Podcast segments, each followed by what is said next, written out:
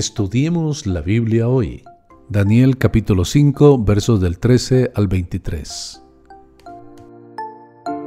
Cuando todo parecía bien, cuando la fiesta sigue sin parar, Dios y sus siervos son burlados, descuidados y escondidos.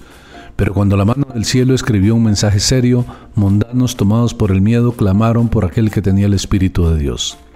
Ya que Belsasar no tuvo en cuenta en llamar a Daniel, parece que su recuerdo de Daniel fue hace mucho tiempo y justo ahora es recordado gracias a la reina.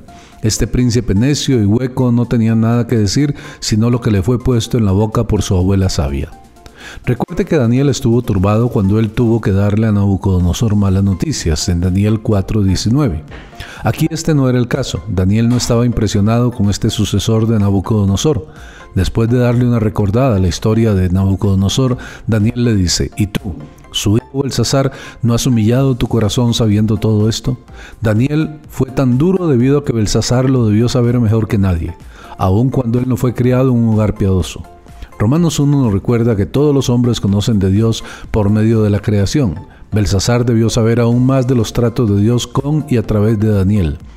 Todos somos responsables de honrar a Dios de acuerdo a la revelación que tenemos. Era una responsabilidad del soberano conocer la historia y saber de primera mano al Dios verdadero, en cuya mano estaba su vida y sus caminos y al cual nunca honró. Sería fácil para Belsasar el pensar que él jamás hizo algo en contra del Dios de Israel, al menos no algo tan malo. Y así, ni al menos, él nunca honró al verdadero Dios, y toda criatura tiene la obligación de dar gloria a su Creador. La vida de la criatura debería de alabar al Creador, pero Belsasar blasfemó contra Dios con su vida.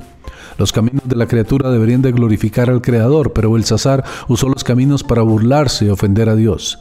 Cada criatura le debe algo al Creador. Si Dios hacía que Belsasar fuera responsable por el rayo de luz que brilló por su camino, ¿qué dirá él a los hombres que viven en el fuego de la luz que ilumina el mundo de hoy? Cada hombre sin convertirse en este mundo tiene más luz de lo que Belsasar tuvo. El rey Belsasar ofrece a Daniel una gran recompensa, pero el varón de Dios la rechaza rotundamente. Su deseo es que el rey reconozca la autoridad de Dios y gobierne conforme a su voluntad. Un creyente genuino busca primeramente el reino de Dios y su gloria. Dios es soberano, de Él depende todo lo que hay en el cielo y en la tierra. Él humilla al soberbio y exalta al humilde. Soy el pastor Carlos Umaña, espero que este tiempo sea de bendición para tu vida.